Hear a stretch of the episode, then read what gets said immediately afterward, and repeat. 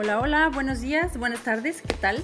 Hoy es primero de abril y mi nombre es Debbie Elías. Bienvenidos a Mujer, ¿cómo le haces? Un espacio donde yo soy la primera que lo necesito como mujer y después para ti, si te resuena, qué padrísimo que estés con nosotros. Y sabes que estoy más que segura que hoy te va a resonar muchísimo porque tengo una super invitada.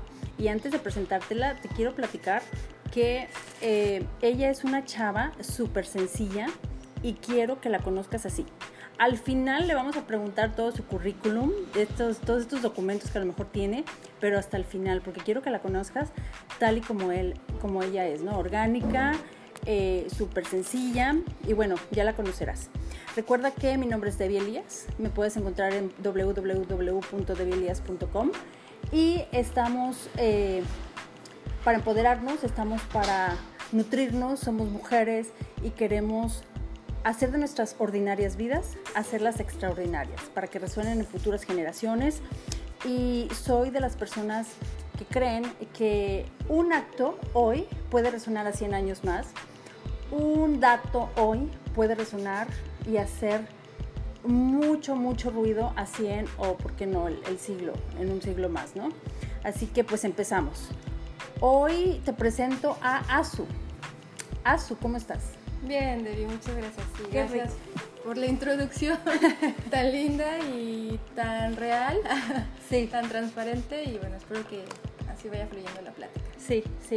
Te siento una chica muy orgánica, muy natural, muy fresca.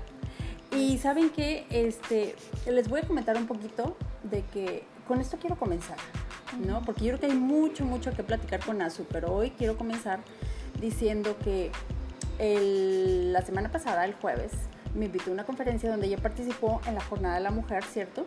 Me voy a estar dirigiendo como que hacia la cámara y también contigo, Azul. Y, y tú, me, tú, me, tú, me, invitaste y me super gustó, ¿no? El tema Jornada de la Mujer. Y entonces ahí, en una participación que tú tuviste, eh, vaya, como, sí, como participando en, en, en el tema de otra ponente, que no recuerdo el nombre, más bien no llegué para escuchar el nombre, tú decías, hablaste específicamente de la violencia estructural. Azul, es un tema totalmente nuevo para mí. Fue una, un concepto totalmente nuevo. Te lo digo sinceramente. Sí. ¿Por qué no empezamos ahí? ¿Qué nos puedes decir acerca de esto? ¡Wow! ¡Qué reto, David! Bueno, igual y para quienes están escuchando que sepan de dónde surge la Jornada de la Mujer. Gracias. Eh, la Jornada de la Mujer es una iniciativa que inicia una periodista que es muy crítica, es una chica joven de aquí de la región. Estamos en Autlán, Jalisco, por cierto. Sí, sí, sí. Y, bueno, esta chica trabaja en un periódico local de Autlán. Y bueno, yo he tenido oportunidad de coincidir con ella por, en diferentes espacios. ¿Y ella se llama? Ella se llama Mayra Vargas trabaja para el periódico Letra Fría. La vi, súper joven. Sí, muy joven y muy activa y trae eh, este, esta nacencia por el tema del feminismo. Y yo he venido militando abiertamente en el feminismo desde hace más de un año, no es mucho, es reciente para mí como proceso personal, pero hemos estado coincidiendo y también desde nuestras inquietudes y nuestras dudas. Entonces, platicando así informalmente, dijimos, bueno, ¿por qué no hacemos algo para el 8M, el 8 de marzo, el Día Internacional de la Mujer? Sí. un poco más de información sobre el día, que es una conmemoración y no una celebración. Claro. Entonces, eh, organizamos este evento, podría decirse así como muy muy rápido. pues les quedó fenomenal. Sí, no sé si fuiste ese día o te enteraste de ese día del 8M, que fue aquí en el kiosco del jardín. Y bueno, aunque fue algo como rápido en la organización, fue muy bonito porque llevaba la esencia de lo que queríamos nosotros compartir, nosotras sobre todo, y de las mujeres que llegaron. Fue como un llamado. Yo conocí, o sea, nos juntamos más o menos como 20 personas y de esas 20 personas yo no conocía como el 80%. Entonces me dio mucho gusto ver a mujeres que que sintieron esta inquietud de ir a ver de qué se trataba ese 8M, ese llamado. Y nada, tal cual fue compartir información, un poco de información más histórica de qué consiste ese día. Y bueno, ya a partir de ahí Mayra eh, agarró como fuerza y pila para organizar esta jornada de la mujer, que es independiente, fue como una iniciativa autogestiva, por así llamarlo, a otros eh, eventos que realizan, no sé, el ayuntamiento, la universidad, un poco más protocolarios, un poco más con un programa a veces como alejado a la realidad local y así. Entonces lo que hicimos fue en esta jornada eh, promover temas que son transversales en la vida de todas, sobre todo pensando en las mujeres, y tocar temas que normalmente no se tocan por tabú. Cierto. Justo lo que estábamos platicando. Sí. Entonces, eh, bueno, a mí me tocó compartir la plática de qué es el feminismo, dar un panorama general del feminismo. Fue todo un reto porque, te digo, aunque yo soy reciente en el feminismo, el feminismo es una lucha, un movimiento social, un movimiento cultural de más de 300 años. Entonces, hablar con la seriedad que eso amerita, pues bueno, para mí fue un reto. Y ya después llegó esta psicóloga, Rosy, que se dedica al tema de violencia de género y trata a mujeres que están en situación de violencia de género.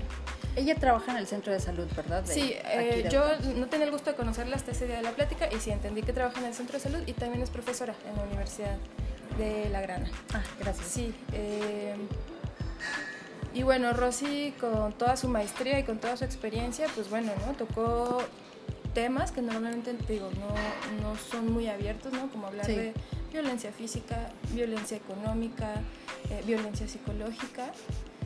Y los iba explicando poco a poco. Entonces en las intervenciones de las compañeras decían, sí, bueno, existen esos tipos de violencia, pero nosotras cuando hacemos una denuncia o una demanda nos encontramos con esta problemática, ¿no? Que el que está arriba, el jefe, no nos hace caso o que hace caso omiso a esta situación, entonces ya no hay como una continuidad, ¿no? Sobre todo en cuestiones de demandas, en, pues todo esto que tiene que ver con, servicios públicos, ¿no? Sí, hablaba del Ministerio Público. El Ministerio Público, también en los hospitales, ¿no?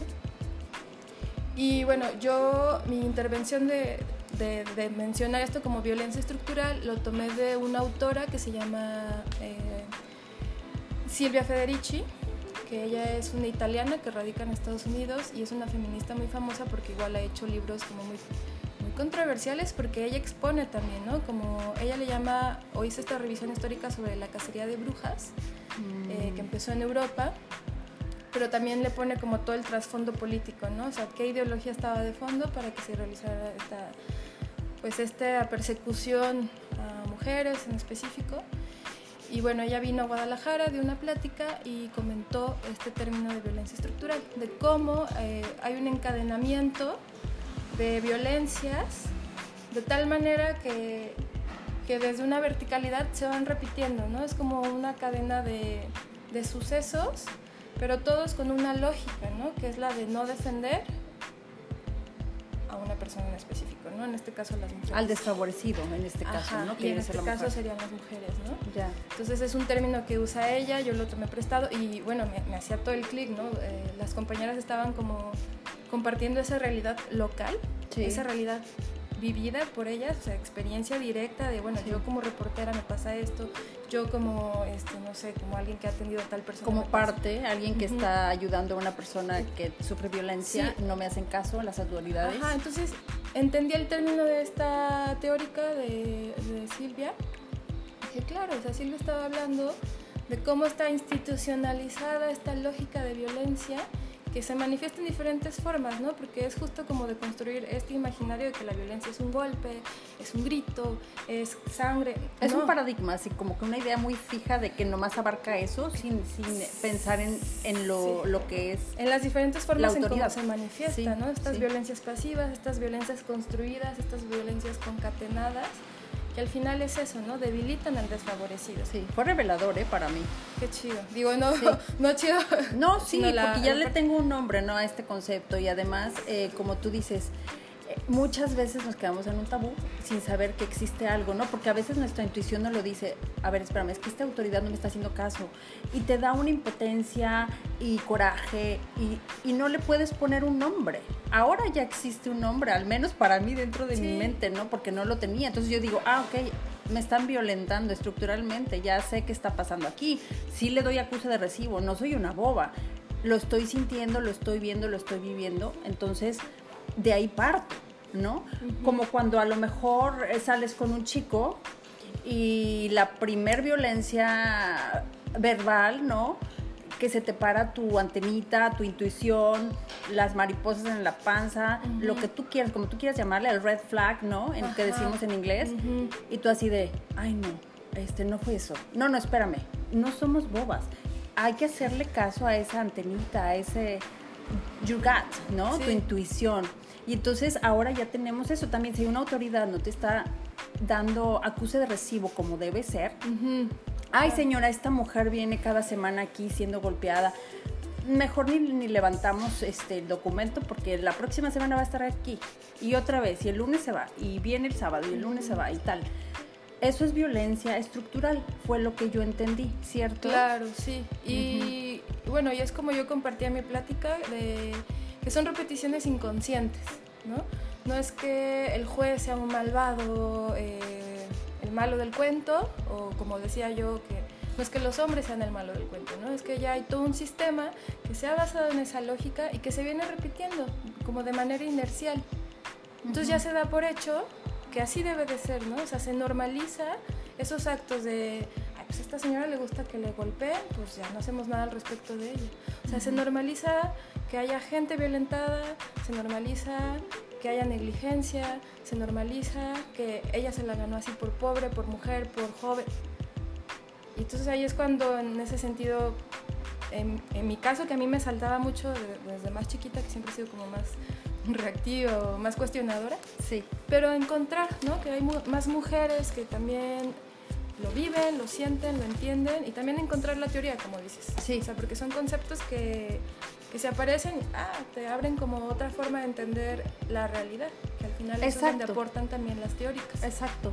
Y lo comentaba en un principio, a veces un dato, un dato lo puedes aplicar a tu vida, ponerle un nombre y entonces tu lógica te dice, a ver, alto aquí, esto no puede estar pasando en mi vida o al menos a mi alrededor y entonces actúas sobre algo. Pero cuando sientes que como que hubo algo, como que me insinuó algo, como que sentí, como que no hay algo concreto. Que no lo puedes verbalizar. Claro, no, lo puedes verbalizar. Entonces, hoy por hoy, yo para mí este concepto fue revelador y te agradezco mucho. Y dices, tú lo tomé prestado. Yo creo, yo creo que es un buen momento para yo dar mi opinión en ese aspecto, Azu. Cuando un dato te resuena a ti, y lo quieres usar, ya es tuyo, creo yo. Y lo digo también para todas aquellas que quieren usar esta, lo de violencia estructural. No es que tú lo inventaste o tal, es como la manzana. La manzana, no sé quién inventó, inventó el nombre de manzana, pero ya lo usamos, ¿no? Entonces yo, yo, yo lo voy a usar gracias a, Silvia, ¿verdad? Que armó este concepto a lo mejor es un neologismo, ¿no? que un concepto que ahora por la realidad eh, se viene a, usar, ¿no?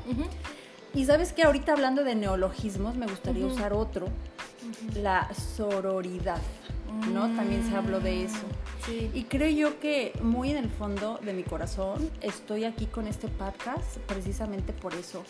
Pero no me quiero simplemente enfocar o enfrascar en, en, ayudar a chavas desfavorecidas. No, no, no, al contrario. Chavas cerebronas, así como Azu que tengo enfrente, chavas eh, jóvenes, no jóvenes, que somos, eh, damos todo lo que podemos por una sociedad bonita, por echarle ganas a tu familia y somos, pues no quiero usar la palabra común, pero pues no encuentro otra, ordinarias, pero que buscamos algo extraordinario, porque sabemos que cualquier acción te puede llevar a unas más grandes, ¿no? Y hacer un impacto positivo en este caso que yo estoy buscando en nuestra sociedad, en nuestra comunidad y por ende en nuestro planeta, ¿no? Entonces, ¿qué nos puedes aportar ahí sobre el término de sororidad? Para, para cambiarle el color, ¿no? A cómo iniciamos el podcast, porque hablamos sobre violencia estructural y yo lo quería que viniera de ti. Y número dos, vamos a cambiarle el otro, el otro extremo, ¿no? Porque... Claro, como esas capacidades que, tienen, que tenemos como humanos, como humanas. Sí.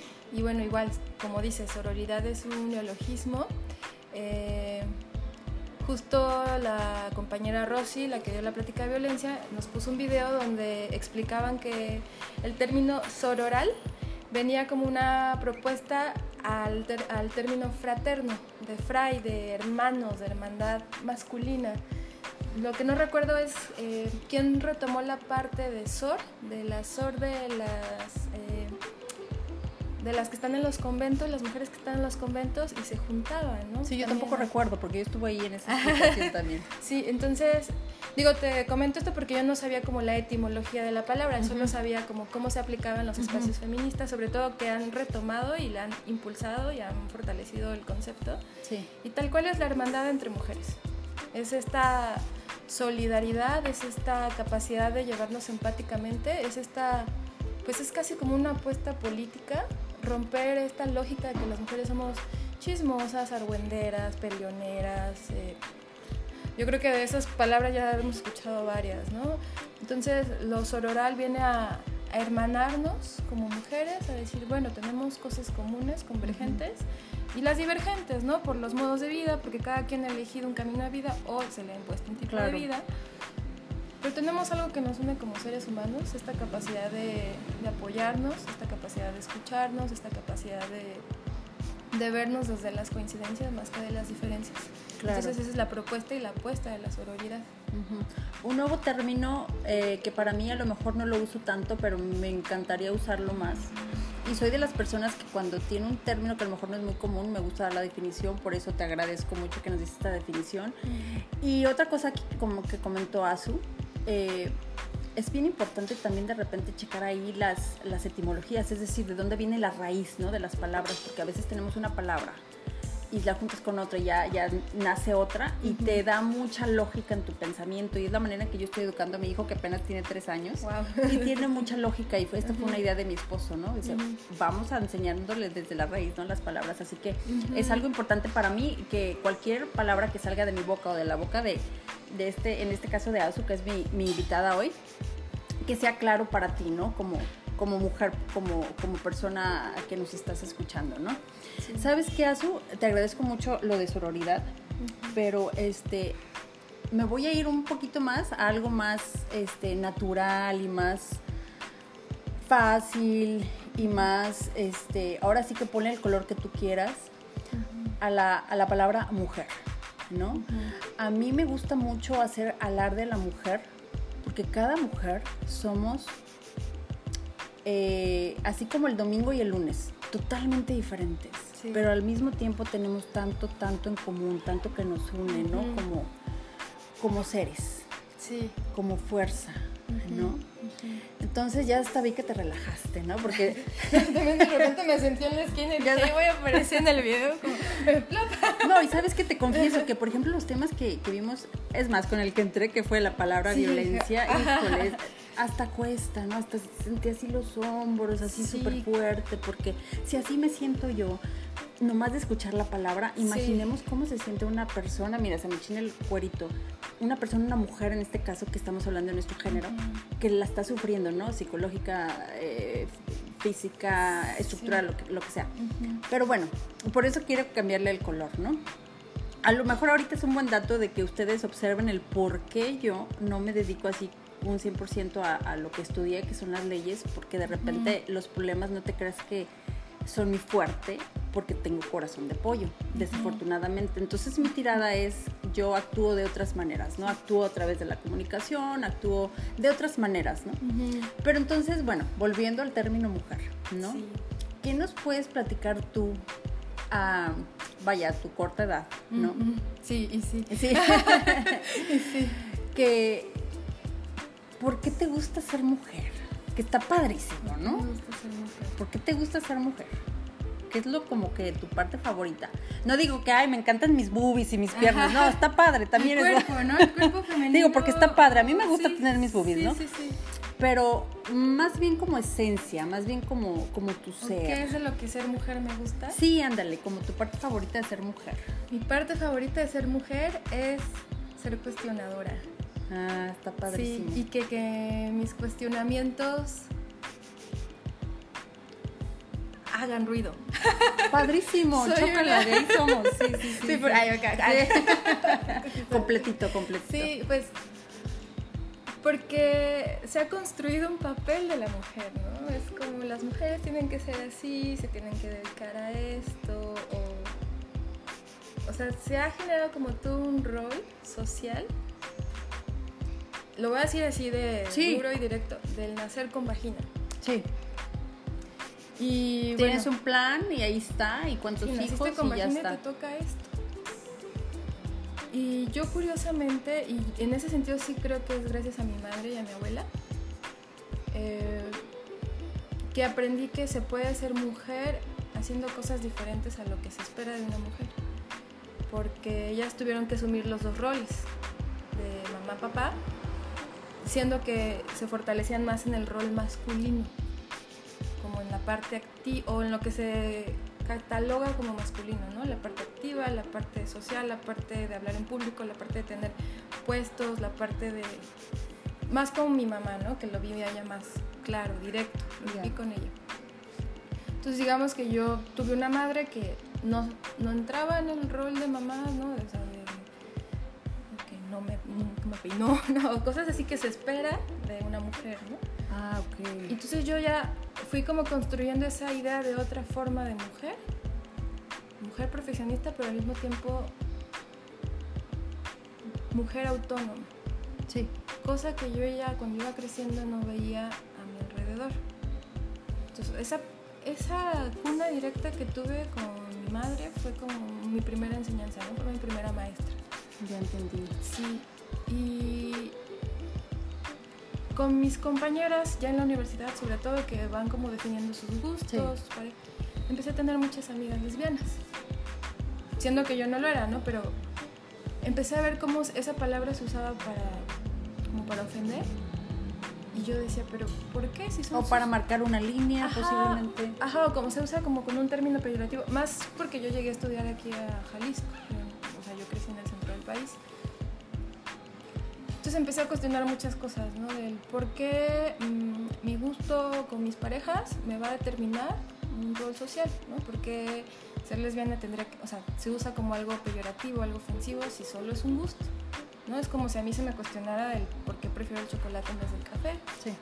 en sus justas dimensiones, ¿no? Entiendo. Pero, eh, ¿por qué se espera, o sea, cuando se decían esto de las mujeres están estudiando el MMC, ¿no? El mientras me caso.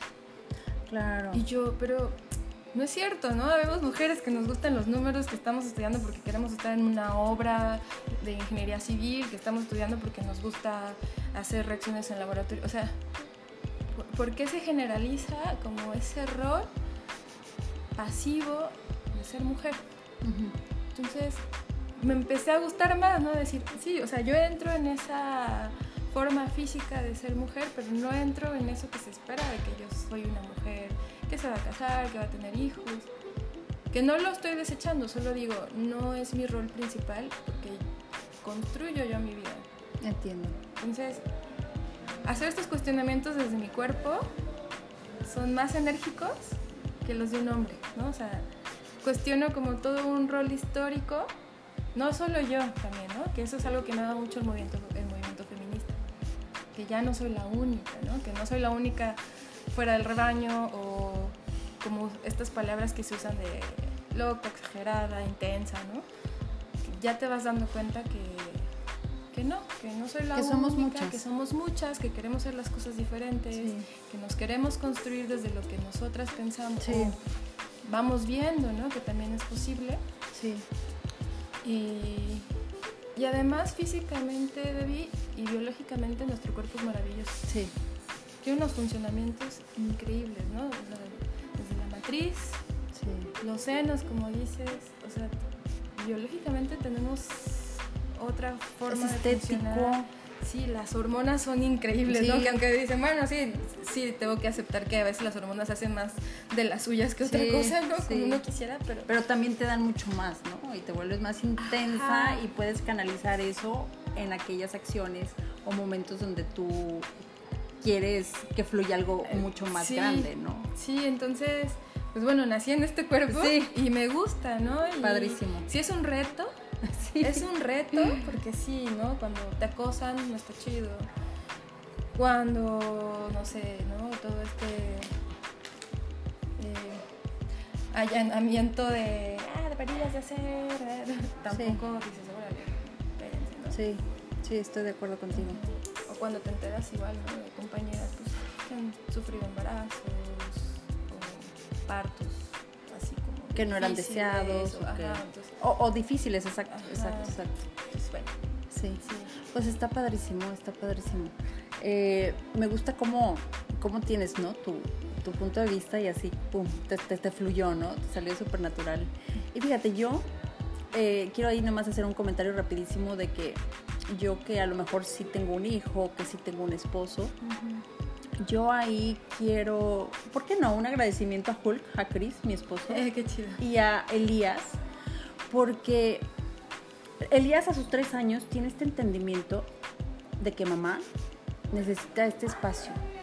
Porque yo como que traía esta culpabilidad de, eh, no es que cómo voy a trabajar, cómo voy a hacer este tipo de cosas y si mi hijo tan chiquito, cómo me voy a ir al gimnasio y, y luego al final entendí que primero yo, mientras ellos estén bien, ¿no? Entonces, mientras seas tú esa persona, esa mujer que quiere emprender y que quiere hacer cosas, si traes a alguien, en este caso mi esposo, mi hijo, que te están apoyando en eso, es padrísimo y eres un equipo, ¿no? Y no porque te casaste pues ya dejas de hacer cosas, tienes que sacrificar, no estoy de acuerdo con ello. Creo yo que todo es en equipo, creo yo que todo se habla, ¿no? Pero claro, de repente lo que decía la psicóloga, ¿no? En la jornada de, del trabajo. A veces el bebé ya estaba ahí y tú ni siquiera lo habías planeado o a lo mejor eras el, la quinta o la sexta en tu familia y decía ella, ¿en serio crees que te planearon? ¿No? sí, pues Está medio triste y chistoso, pero sí a lo que voy es esto, de que si tú eres una mujer así fuerte, fuerte, intensa, hermosa, así como Azu, que puede planear esto, estoy más que segura, si en algún momento lo consideras, que vas a obtener o vas a conseguir o vas a crear o vas a manifestar este esposo que te siga dando la fuerza, o sea, que hasta te ponga las manitas así para empujarte a que tú sigas siendo esa mujer que eres sin dejar esas cosas que tú quieres hacer, ¿no? El feminismo, ¿por qué no? A todo su color, teniendo una pareja junto a ti. Un hijo, dos, cinco, no sé, a lo mejor ya son muchos, ¿verdad? Pero que te apoyen por quién eres, que es de repente a mí lo que me pasa, ¿no? Y, a big shout out, ¿no? Ahí para mi esposo, bravo, bravo, ¿no? Eh, Pero él sabe, él sabe lo que, que me hace falta, ¿no? Esta parte. Que, bueno, eso tenía que decir acerca de ellos. Pues gracias, Elías, gracias, eh, Cris, ¿no? Sí, qué saludo y sí, y qué bueno que tocas ese tema, Debbie, porque mm, sí es bien importante aclararlo. Salió en mi plática, yo les comentaba que muchas veces se piensa que en el movimiento feminista, pues, son mujeres frustradas, ¿no? Que odian a los hombres, odian a su padre, tienen problemas. Más que ver. No, que o sea, sí tengo que aclarar que hay chicas que inician un proceso de sanación en el Pensando de esa manera. Sí, o sea, que llegan porque sí traen cosas ah, que no han trabajado y que en los espacios feministas, como se generan espacios seguros cuando sí están pensados, pues se expresan ya cosas que dicen. Espacios pensados, me encantó. Sí, sí, o sea, y seguros. Sí. Porque también no todas tenemos como el mismo acceso a cosas, ¿no? Sí. Habemos personas que sí podemos pagar una terapia, Entiendo. que no. Entiendo, totalmente de acuerdo. Cuando se permite esto, pues sí llegan chicas que empiezan a trabajar temas delicados, fuertes y pues sí entiendes, ¿no? Porque actúan como actúan. Pero no es así la base del feminismo. Sí. Y claro, yo decía, pues sí, nosotras sabemos mujeres que estamos muy abiertas o que realmente queremos y deseamos convivir en armonía con los hombres, pero no desde las asimetrías, no desde la desigualdad, no desde el, desequilibrio de fuerzas, ¿no? sino en la este, unión de fuerzas. Esta, sí, esta sinergia del yo puedo, tú también puedes, podemos. Padrísimo. Sí. Sí. Y, sí se puede. hoy por hoy lo estoy viviendo. me da muchísimo gusto y también cuando te conocí fue así como, qué chido, ¿no? Ah. que, que eso, romper como estos, eh, como dices, paradigmas de ser mamá, de ser sumisa, de desaparecerte y descuidarte. Y, no, o sea, es también ser mujer en otra etapa de tu vida. Es lo que yo veo, ¿no? Lo sí. yo veo en las mujeres que son mamás y también pues son independientes, autónomas y organizadas también. Sobre todo. sí, sobre, sí, a mí me sorprende. Eh, aquí quiero hacer una, un paréntesis, ¿no? Para hablar de esto que, pues, es de, es de amigas, ¿no? Y de, y, de, y de chicas, ¿no? Decidí aquí a último minuto que estábamos con Azu empezar a grabar. No sé si, se, si voy a poner este video ah, en YouTube o no, pero ¿sabes qué me encantó de Azu? Que no chistió para nada. O sea, ella dijo, ah, sí, va. Así, hasta le hizo el pelo así y dijo, ya está. y sabes que yo nunca le dije que iba a haber video. Si te fijas, yo tampoco tengo una, una gota de maquillaje. Hasta le confesé que fui al gimnasio, trabajé un poquito y me vine, no me he bañado. Pero lo que voy es esto. Acabo de decir de que a lo mejor las mamás somos organizadas, o a lo mejor las mamás que trabajamos, que de repente tenemos un hijo, somos más organizadas o tenemos que ser más organizadas. Y sí, ¿no? Pero lo que voy es esto. Sí le doy importancia y prioridad a lo importante y no a lo urgente. Sería una urgencia para mí verme con maquillaje porque me gusta y porque crecí en una cultura con maquillaje. Porque claro, yo regreso de España y sin maquillaje yo feliz y mi mamá, ¿te sientes bien? Y yo, claro, ¿por qué? Pues es que no te has maquillado en tres días y yo, ah, de veras, pero es que yo venía con esta cultura de que pues, soy hermosa, necesito maquillaje y tal. Pero hoy por hoy sí me gusta el maquillaje, no me pongo maquillaje de diario, pero no me obstaculiza no impide que yo salga a la calle, no, impida, no impide que yo vea a una amiga a las 8 de la noche o a las 7 o a las 5 o a las 3 de la tarde porque no traigo maquillaje. Y estoy aquí con Azu y esa soy yo. A lo mejor si me hubiese organizado un poquito más, me pongo un poco de maquillaje, pero no, porque fui al gimnasio, sudé, tal, tal, tal, no. A lo que voy es esto, de que creo yo que también ahí está nuestra, nuestras prioridades dentro de nuestra organización. ¿Sí? Porque si a lo mejor yo planeo una entrevista padrísima, una plática, ¿no? Aquí con Azu, así padrísima, donde, ay, sí, mi pelo y mi maquillaje y tal, y, voy a usar tales aretes y no sé qué. A lo mejor esto no estaría pasando hoy mismo, a lo mejor coincido con Azu hasta en cinco años más y no podríamos estar perdiéndonos esta plática, ¿no? Que también estaría lindo en cinco años. Pues lo, vamos a seguir haciendo, ¿eh? Lo vamos a seguir haciendo. sí, estaría, bonito, estaría ¿no? El paso del tiempo, las personas a mí me encanta. Sí. Y júralo que en cinco, años más, en cinco años más o en tres, y si tú me preguntas, Debbie, ¿te fuiste rock bottom? O sea, ¿tocaste algo así a fondo donde, híjole, te, te, te dolió mucho y que me va a encantar que me preguntes? Voy a ser la más feliz en compartirte. Y ahí con esto paso a mi siguiente pregunta muchas veces somos, eh, somos las personas, las mujeres, me voy a enfocar en las mujeres porque estamos hablando de nuestro género, eh, muy reservadas cuando estamos pasando por la adversidad.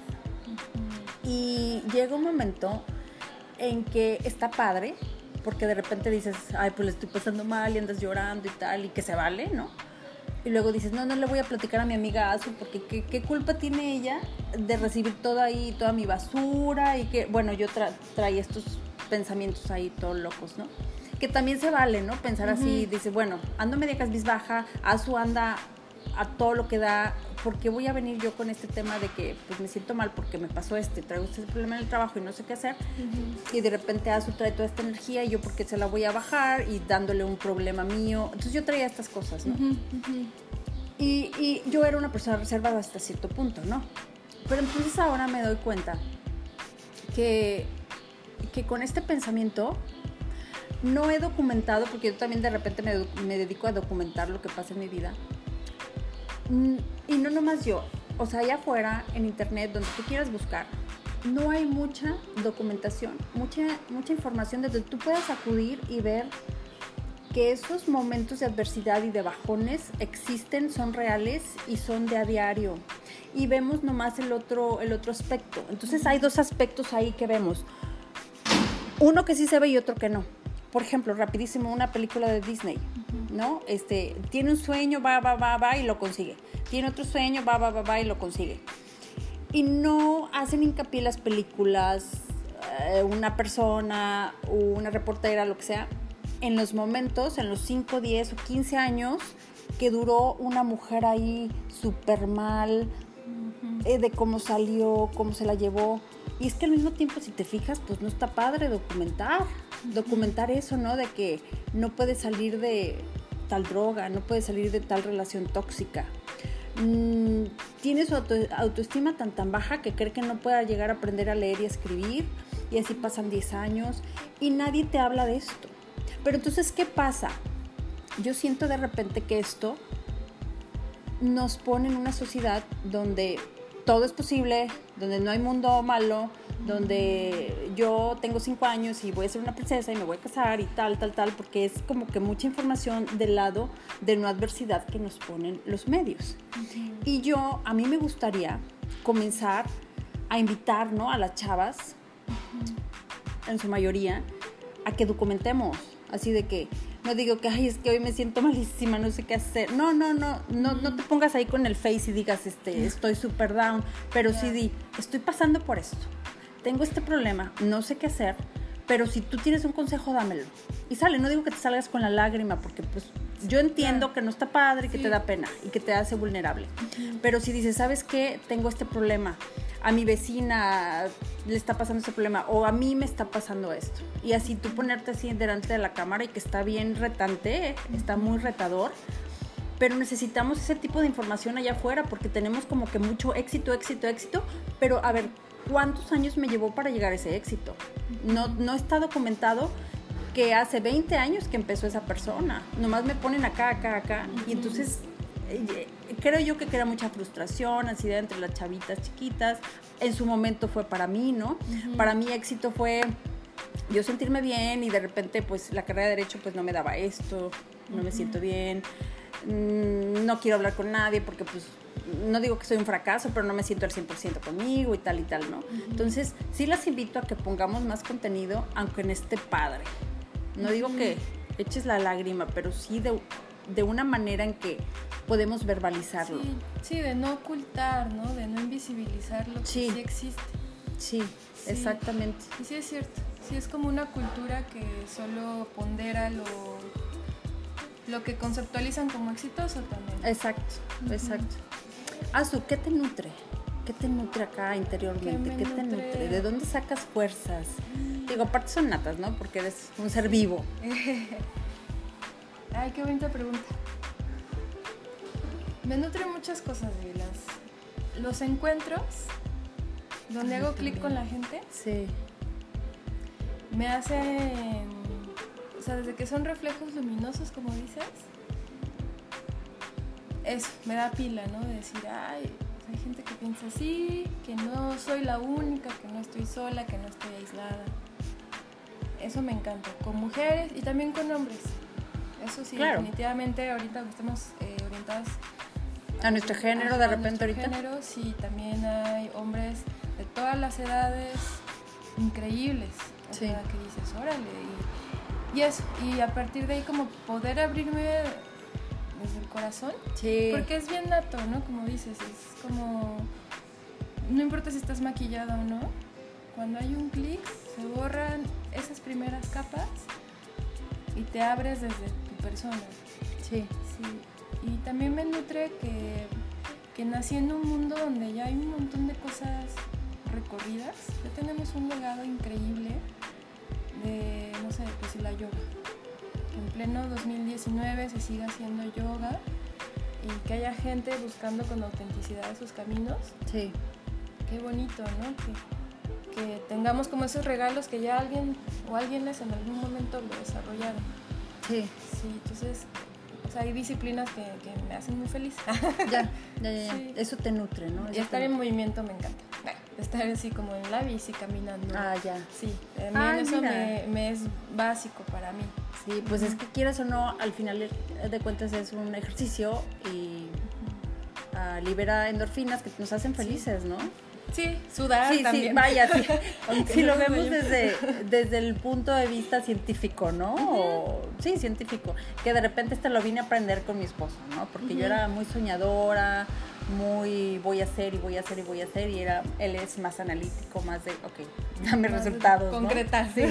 Y, y, bueno esto me ayudó muchísimo pero el ejercicio bueno lo que es la bici y aparte estás de repente entre que la naturaleza y el aire es padrísimo no por cierto las dos llegamos en bicicleta aquí al café estamos en el café en Boga aquí en Outland Jalisco eh, eso te nutre a ti como persona y qué te mueve ¿qué te mueve? Me, hablaste de, que te da pila, ¿no? Pero ¿qué te mueve?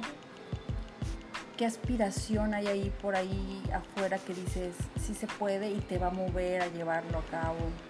¿Qué te mueve? Me mueve Yo creo que va unido a mi respuesta anterior, ¿no? Como este encuentro de gente con la que resueno y con la que tengo empatía total, me mueve a saber que puedo trabajar en colectivo, que podemos trabajar en conjunto, que podemos cooperar. Me- o sea, digo, como siempre he sido un poquito más cuestionadora de, pues nacimos en una sociedad que es más individualista, Sí. más eh, fragmentaria y fragmentada por lo mismo. Claro. Eh, me mueve todo lo que sea como el trabajo en conjunto, como, como esta idea de hermanarme con gente, ya sea que esté en cosas similares o que esté como que seamos complementarios, ¿no? Te comparto como un ejemplo más concreto. Eh, a mí siempre me ha gustado la agricultura, entonces durante hace muchos años empecé a dedicarme más como a tema de la agricultura ecológica y después me metí al tema de la agroecología. Entonces, de gente que trabaja la tierra usando métodos, pues, métodos naturales, ¿no? No dañinos con la tierra y consigo mismos. Entonces, a través de la agroecología entendí la importancia de las semillas. Porque, pues bueno, muchos cultivos que actualmente disfrutamos es gracias a unas semillas o muchas semillas que fueron guardadas a través de los años. Y entendí, o sea, entendí la analogía del trabajo de las semillas, ¿no? Que para las semillas se necesitan muchas manos, para reproducir la vida se necesitan muchas manos. Y así somos nosotros, ¿no? O sea, para reproducirnos como seres humanos necesitamos de muchas manos, mentes, corazones, cuerpos. Entonces ahorita eh, estoy como militando así abiertamente y, digamos que es como mi campo de acción más directo, que es la defensa de las semillas campesinas. Entonces, ahorita que me da pila, como defender algo que es colectivo, y en este caso y en concreto es las semillas, las semillas campesinas, nativas, criollas, locales, las que se han desarrollado por más de 10.000 años en regiones como México, como Mesoamérica. Azu, cuando hablas de esto, eh, mi mente luego luego hizo una división de las semillas campesinas que tú nos acabas de descubrir y las semillas que están siendo científicamente o químicamente Manipuladas. manipuladas. Ok, gracias. Ok, bueno, ahí está la diferencia, sí lo, lo, lo entendí bien, gracias. Entonces, es importantísimo, creo yo, aquí mencionar que, que hay ciertos monopolios ¿no? en el mundo que están manipulando las semillas.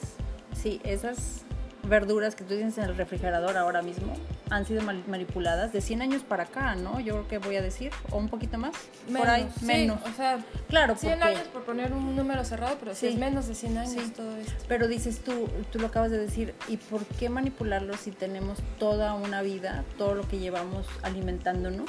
Toda una diversidad tremenda.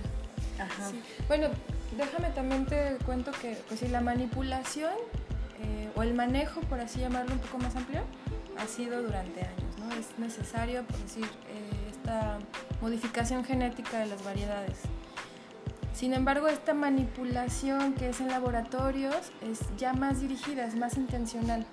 No todas son genéticamente modificadas como los transgénicos, pero sí están como estas variedades híbridas o están estas variedades eh, homogeneizadas. Bueno, igual si ya estoy usando términos más técnicos. Sí, bueno, eh, de rapidito ya más o menos les digo, GMO, ¿no? Eh, Cuando vemos un, este, un producto y dice GMO es genéticamente modificado, ¿no? Sí. GMO lo, lo dije en inglés, Sí, GMO. GMO, ajá. Y en, en español sería... Eh, Es lo mismo, ¿no? Ahorita me acuerdo. Sí se usa otro término, pero ahorita me, Ok. Bueno, el caso es que esta manipulación, que es a través de laboratorios, que es en campos experimentales, en condiciones muy específicas, modificadas, las variedades que se obtienen ahí tienen poca variabilidad genética. Entonces son más eh, estandarizadas. Entonces las posibilidades de esas variedades de reproducirse son muy bajas. O sea, solo responden como a un ciclo de siembra muchas veces y casi siempre la semilla que nace de ahí no puede volver a ser reproducida. Entonces ahí no hay un principio de diversidad, ni diversidad genética ni diversidad de variedades. Y eso te ayuda a monopolizar, porque si yo te vendo una semilla que tú no puedes reproducir, te estoy haciendo totalmente dependiente a mi empresa. Y voy a seguir comprándote para yo poder seguir produciendo mis cultivos. Exactamente. Porque aparte no solo te vendo la semilla modificada, te vendo todo el paquete de Agroquímicos, químicos y todo lo relacionado para que tú puedas crecer esa planta y creas que así es. Wow, wow, qué revelador. Sí, y entonces bueno, digamos que ya como campo de acción eh, concreto, de qué me mueve, qué me da pila, pues eso, la defensa de estos legados que hay desde los alimentos. A mí me encantan los alimentos, ¿no? Es como un regalo más en México que es tan amplio, tan variado, tan colorido, tan tantos sabores. Tan rico, Sí, sí. tan rico y tan acaparado, ¿no? Tan en la mira de ciertos intereses que dices, no, a ver, espérate, ¿no? Yo todavía quiero mis tortillitas de colores y con sabor y sin maseca. Sí, sí, claro. Y se vale y es lo auténtico, ¿no? Sí. Sí. Y también darte cuenta que no estás sola en esa, en esa lucha, en ese camino. Sí, desafortunadamente es lucha, ¿no? Porque estás combatiendo con unas empresas bien fuertotas, Sí, ¿no? o con Como unos nivel intereses muy particulares. también. Sí, sí, yo entiendo. Pues gracias, ¿eh? Gracias por poner tu mente, tus manos y tu corazón en ese proyecto tan fuerte, ¿no? Que es rescatar Gracias. las semillas campesinas, Sí, defenderlas. defenderlas. Pero yo creo que al defenderlas y si llegas a los resultados esperados, yo creo que ahí las rescataste, ¿no? Ya, ¿no? Sí, Un sí, rescate, claro. pues. Sí, en sí, sí, sí, podría... Porque hoy por hoy están ahí, pero no están siendo explotadas. Vaya, explotadas de la manera positiva, ¿no? Para que. Claro, porque se siguen siendo usadas, porque sí. han sido, son preservadas por las familias campesinas, porque hasta donde no han llegado las políticas de las patentes, los derechos de propiedad intelectual y eso, la gente sigue teniendo y reproduciendo sus semillas y almacenándolas. Entonces digamos que en sí ese rescate es como un rescate cotidiano que hacen las familias campesinas, pero sí, sí hace falta como todo este cuerpo de defensa ante pues esa, ese monopolio y estos intereses que hay Sí. detrás. Sí, qué interesante, qué interesante. Y al mismo tiempo quiero tomar un segundo y acknowledge you. Quiero eh, enfatizar que tu trabajo es súper importante, que lo que tú estés haciendo ahí, que estás poniendo tu alma y que qué padre, ¿no? Que ella encontró que le hace feliz y lo está poniendo, ¿no? que aparte estás haciendo algo que está impactando, pues. Porque muchas veces de repente decimos, ay, es que pues yo soy tal, ¿cómo, cómo estoy ayudando al planeta en sí? No, sí, yo soy de las personas que dicen, si yo puedo actuar en esto, lo voy a hacer. No de que, ay, ay, pues tomo ahí un este, botellita de, de plástico, ay, que tanto una más, nadie lo hace. No, error. O sea, desde tu casa tú puedes hacer algo por la ecología, tú puedes hacer algo por la educación, tú puedes hacer algo por todo. Está en ti. Y siempre soy de la idea de que piensa global y aplica local, porque si no, no va a haber cambio jamás en nuestro planeta. Y lo que tú estás haciendo, qué padrísimo, una, que estés haciendo lo que te gusta, lo que te encanta, y aparte hay ahí un, un legado más que vas a dejar, ¿no? O sea, que va a impactar. Ahora, para aquellas que piensen que a lo mejor no están dejando legado con lo que están haciendo, pues error, ¿eh? Porque todos dejamos Sí, legado de alguna sí, manera, Y ¿sí? eso está bien chido, pensar que siempre contribuimos. Sí. Y, y como dices, la, la forma o la lógica que está detrás de cómo hacemos las cosas importa mucho. Sí. Más que el acto mayor, público de sí. No, o sea, desde el como, bueno. Exacto, sí. Azu le quitó su popote a su limonada. Aplausos para Azu. Sí, no, sí, pero por supuesto, porque ahí quizás salvaste, no sé, 3, 4, 5, 10 tortugas, ¿no? Sí. Marinas, qué sé yo, sí. Y lo hemos visto esas imágenes y son devastadoras. Y no se vale. Sí, es, es lo como lo que estábamos hablando al principio, ¿no? Por conectarlo un poco. A veces nos esperamos hasta ver esta violencia cruda. Hasta ver estas torturas. O sea, yo cuando Sí. vi la foto o Ah, video de la dije, no puede ser Qué pena. que estemos haciendo este, esta devastación Sí. y como no la vemos directamente, nos desentendemos, ¿no? Sentimos que no nos afecta a nosotros, Ajá. pero por supuesto que nos afecta. Claro, porque también estamos todos interconectados. Totalmente. Y- digo, no se nota luego, luego, pero Sí hay un impacto. Sí hay ¿Cómo un no? Sí hay un impacto. Al rato vas al mar y te toca a ti porque va pasando junto a ti, va lleno de lama y qué asco el popote. O a tu Claro. hijo le toca y ahí anda jugando en la boca con ese popote del mar y ya se enfermó. O y- los peces que nos alimentamos, que ahorita hay estudios de que tienen micropartículas de plástico en sus tejidos. Hay peces que te estás comiendo que tiene micropartículas del plástico que tú tiras y que tú consumes y que en este momento estás tomándote porque no llevaste tu, tu termo de agua, que tanto Azu como yo lo tenemos, el de ella está deteniendo ahí la, cámara, ¿no? Tiene doble Ah, uso. Sí, sí. ¿Cuánto te llevó llenar tu termo y venirte? ¿Cuánto te llevó Azu? Pues nada, aunque menos de un minuto, ¿no? Eh, Menos de un minuto. Lo lleno y pero preferimos llego a comprarlo. Si es por el, el ambiente que tú sientes en una cafetería, pues entra y, y pide la hora, pero pues no compres el agua, por Dios. Vamos a hacer, vamos a tomar perspectiva. Yo creo que nos falta perspectiva ahí. Gracias, ¿eh? gracias por poner estos comentarios aquí. Como ustedes saben, este es un espacio donde queremos nutrir de todo lo que se pueda y hablar de todo lo que se pueda que venga a impactar de una manera positiva, ¿no? Y le agradezco mucho a Azu que, que aunque a lo mejor no llevamos un color específico dentro de nuestra un conversación. guion, es parte del orgánico. Exacto, por cierto, así soy. Mi mente así, acá, acá. Y déjame que antes de que se me olvide, vamos a hablar de esto. Y ahorita hablamos de los tacones y del maquillaje. Eh, quiero, quiero preguntarte esto. Hace poco yo hice un programa de, de radio internet y hablé sobre las redes sociales. Y en este yo exponía, retomando lo que tú acabas de decir, ¿no? Que estamos viviendo en un momento padrísimo. Una era que decías tú del yoga, ¿no? Que está rescatado, que tiene añísimos, ¿no? En, ahí y está para nosotros. Y yo en las redes sociales yo hablaba de esto, de que es un estilo de vida para nosotros. Que ya no es algo de que si quiero, si no quiero, ya de repente ya estamos ahí. Sea, ya, ya es parte de nuestra vida. Y a lo mejor hubo un momento en cuanto de repente salieron que yo decía, bueno, para mí no, como que no me late, que flojera, no tengo nada que decir en las redes sociales, porque voy a estar diciendo que estoy en el cine o que estoy en la playa o que, o que hoy estoy casi cocinando mis verduras, o sea, lo que de repente la gente ordinaria hacemos, ¿no? Y entonces esto vino a cambiar totalmente mi perspectiva en este sentido. Eh, las redes sociales, creo yo que ahora que son un estilo de vida, también nos han venido a exponer. No digo que a cambiarnos, nos han expuesto. Esta plática que yo estoy llevando con Azul, a lo mejor lo hubiera invitado a 3, 4, 5 cafés, ¿no? Para, para no ser tan, "Oh, ahora esto y ahora de este tema y ahora de este tema, ¿no? ¿Por qué? Porque ya es mi amiga y de repente le hubiera dicho, ay, vamos por un café, sí, ah, entonces hablamos de la ecología, oye, vamos por un café, entonces hablemos sobre violencia estructural, oye, vamos por un café, hablemos de esto, ¿no? Como más de amigas. Pero ¿qué está pasando aquí? Como que nos sentamos y estamos con aparatos que van a llegar a las redes sociales y nos va a exponer. En ningún momento lo que ella dijo la está cambiando. En ningún momento lo que yo estoy expresando aquí me está cambiando. Ay, porque le dije esto a Azu, híjole, ya cambió. No, no, no, no, me está exponiendo. Al exponerme a mí como persona ordinaria, como mujer ordinaria, sé que hay información que estamos dejando allá afuera en las redes sociales. Y hablo de redes sociales porque sí, claro, lo voy a poner en una plataforma donde eh, reciba este programa de radio internet. Voy a poner ese video allá en la plataforma, si no es Facebook, va a ser eh, YouTube, lo que sea, ¿no?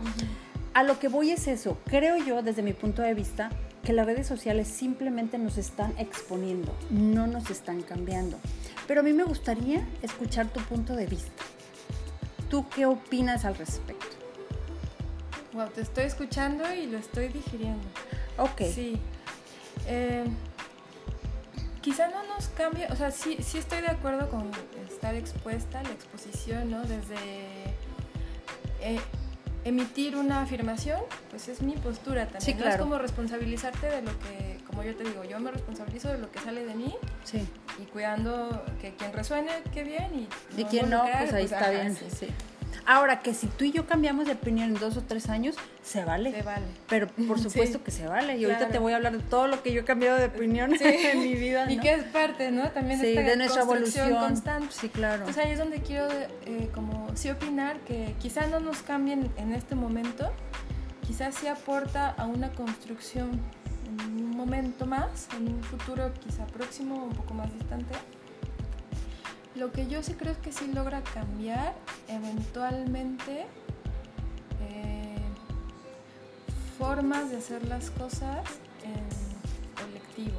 Y me dejaste pensando porque justo eh, esta semana hubo un rebrote en México, un renacer de la iniciativa del Me Too. Me Too. yo también. Ah, Me Too. Ah, yo también. ok, ok, ok, ok, ok. Sí.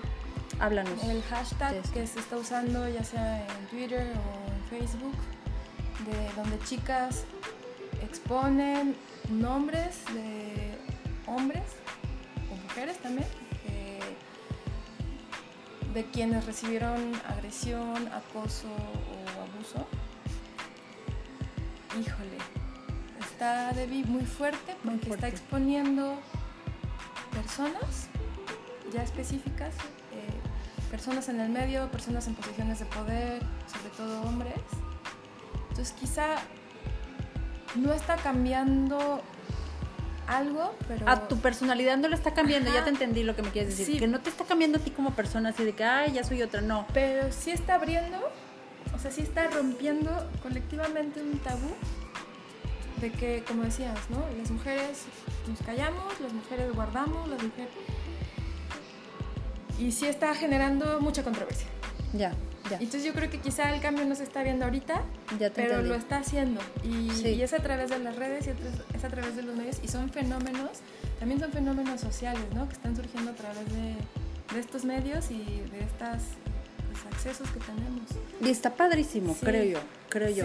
Entonces, lo que yo puedo ver aquí es que, ante lo que yo acabo de decir, ¿no? Que creo yo que las redes sociales nos están exponiendo, creo yo también que hay aspectos como este que nos están hasta ayudando, ¿no? En este caso fue una ayuda, o sea, gracias a, las redes sociales, estas mujeres en distintas partes, ¿verdad?, de la Ciudad de México, sí, es la misma que yo escuché. Sí, y en Jalisco también. En Jalisco también.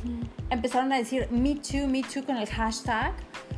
Eh, creo que fue Instagram, Facebook, eh, Twitter. Y entonces, de esta manera hicieron un mapa. Las mujeres se expusieron, expusieron que ellas habían sido que ah, intento de secuestro, si mal no recuerdo, ah, ya. o acoso. O estoy hablando de otro tema. Sí, fue otro tema que también fue similar y fue reciente lo de los intentos de, secuestro en la Ciudad de México. Eh, y ahí sí hicieron un mapeo, ¿no? Como para ver cuáles eran las zonas más peligrosas, donde era más recurrente los sucesos. Pero este del Me fue ahora la semana pasada que hubo un rebrote justo en el DF empezó en varias ciudades, pues es, lo, es la, lo que permiten las redes, ¿no? Que puede ser simultáneo en diferentes espacios alejados. Y sí, este es un poquito más amplio porque toca temas desde acoso laboral hasta... Sí. Como esto que decíamos, ¿no? Estas violencias ya más, más frías, más crudas. Sí. Pues yo creo que está creando un empoderamiento, ¿no? También las redes sociales. Sí, es un... Bueno, no, o sea, como ahora sí que como joven y no conozco tanto el tema, creo que es nuevo para todos. y todas. Creo que es algo muy nuevo que vamos a tener que ir dando respuesta. Sobre todo porque ahora que, bueno, ayer, ayer que fue domingo y me clavé como viendo el tema, viendo compañeras que se animaron a expresar, a poner nombres, a recibir ahora sí que los jitomatazos, ¿no? o sea, de que yo sufrí acoso sexual, sí, o violencia sexual, o violencia sexual, y de tal persona, fulano, tutano, mangano, ¿no? Sí, no, te cuento y hasta... Híjole. Entonces, muchas decían, ¿y qué pasa después del Michu, no? O sea, gracias por las redes de apoyo, que somos virtuales, ¿no? De yo sí te creo. Ah, porque aparte se responde con el yo sí te creo. O sea, ah, porque hay gente que empieza como a Hashtag yo sí te creo. Sí, o yo, te creo. Yo te creo. Y, pero hay gente que empieza a reaccionar, ¿cómo se te ocurre poner a tal persona, exponer a tal persona o agredir a tal persona? O sea, como a cuestionar, ¿no? Que también es válido, o sea, cuestionar las dos partes. Sí, pues estamos en un país de expresión, este, ay, de libre expresión. De libre expresión. Sí. Pero hay un gran aplauso para las chavas que se animaron, ¿eh? Sí. Y yo sí te creo. Sí. Y, y qué padre que las redes sociales nos están dando este, esta ventana, ¿no? Esta, esta, esta plataforma, ¿no? Para decirlo. Yo creo que es el primer paso y como dice Azu, ya veremos qué sigue, porque todavía no sabemos qué sigue. Claro, sí, porque... Sí, ya dijiste que estás en esa situación y ahora qué hago. Ajá, porque esos procesos de... Híjole.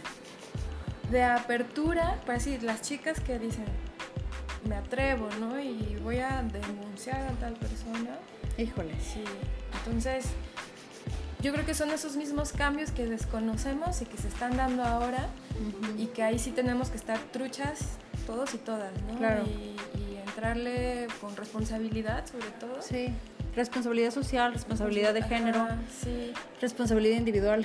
sí, y colectiva también. Sí. Sí, entonces quizá no nos damos cuenta de los cambios, pero sí, sí se van sumando los cambios. Exactamente, sí. Azu, nos has aportado muchísimo. Yo te agradezco mucho este tiempo, ¿no? Que estás aquí. Esto se va a volver a repetir, yo lo sé. Yo creo que sí.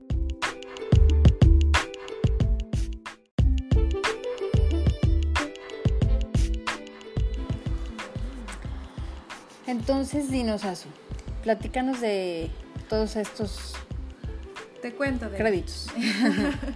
el, el proceso pasado en, en las instituciones. Pues yo digo que tuve la oportunidad, porque sí fue una oportunidad, de estudiar ingeniería ambiental. Esa fue mi licenciatura. Con esto mismo de entender los procesos de la naturaleza y cómo la sociedad influye en la naturaleza. Y ya de ahí, estando, bueno, estando en la universidad, eh, conocí a un profesor que se dedica a la agroecología. Entonces, todo, toda mi atención la fui orientando hacia la agroecología. Y ya para cuando egresé de la universidad, como siempre me gustó el estudio, sobre todo la investigación, eh, decidí estudiar una maestría en ciencias en manejo de recursos naturales y que el tema paralelo fuera la agroecología y en específico de la agroecología, la agricultura campesina. Y eh, bueno, hice un estudio en el área metropolitana de Guadalajara, en Tlajumulco, con familias campesinas del área periurbana. Y ya, de ahí me fui como, no lo quiero llamar especializando, sino orientando al tema de la agricultura familiar campesina desde la agroecología. Y estando transitando en, en- en esas, pues, en esos caminos, Sí. conocí el tema de las semillas campesinas locales y nativas. Ya. Entonces, digamos que ese ha sido como mi tránsito de, desde lo teórico y desde las disciplinas para ahora como yo presentarme como agroecóloga y militante en la defensa de las semillas nativas y campesinas. Y bueno, como te habrás dado cuenta en la plática, pues con un, un fuerte apoyo y una fuerte base en el feminismo. Porque yo trabajando en campo me daba cuenta que también yo misma como mujer invisibilizaba a las mujeres campesinas. Desde que yo, o sea, como que no era un proceso consciente, sino yo llegaba a trabajar con ellas, pero ellas mismas me decían, no, yo no sé nada, me voy, vete con mi esposo, vete con mi hijo, ellos saben. Y yo les hacía caso. O sea, ellas eh, desvaloraban su trabajo y yo también. Entonces para mí eso fue una revelación muy fuerte en mi proceso de maestría. Ya. De decir, ¿cómo? O sea, ¿cómo lo permitimos? Sí. Y Qué padre que te, responsabili- que te responsabilices de algo que a lo mejor podríamos verlo, que la responsabilidad es solamente de una parte y es de esa mujer que no se validó. Pero qué padre que tú como mujer te das cuenta y te responsabilizas de que tú tuviste parte en ello, ¿no? Sí, y fue un proceso de no entender. Y pues sí, muchos eh, cuando hice mi presentación de tesis y todo me dicen, ¿qué cambiarías? Yo entrevisté a las mujeres y estoy segura que el trabajo que les presento ahora sería completamente diferente.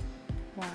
Sí. Entonces para mí, desde esa parte profesional, pude entender las herramientas del feminismo Ujú. que también me han ayudado a la parte personal. Ya, Ujú. sí. Padrísimo. Es Y gracias por tu transparencia. No, pues a ti. También por tu ojo, por tu sensibilidad.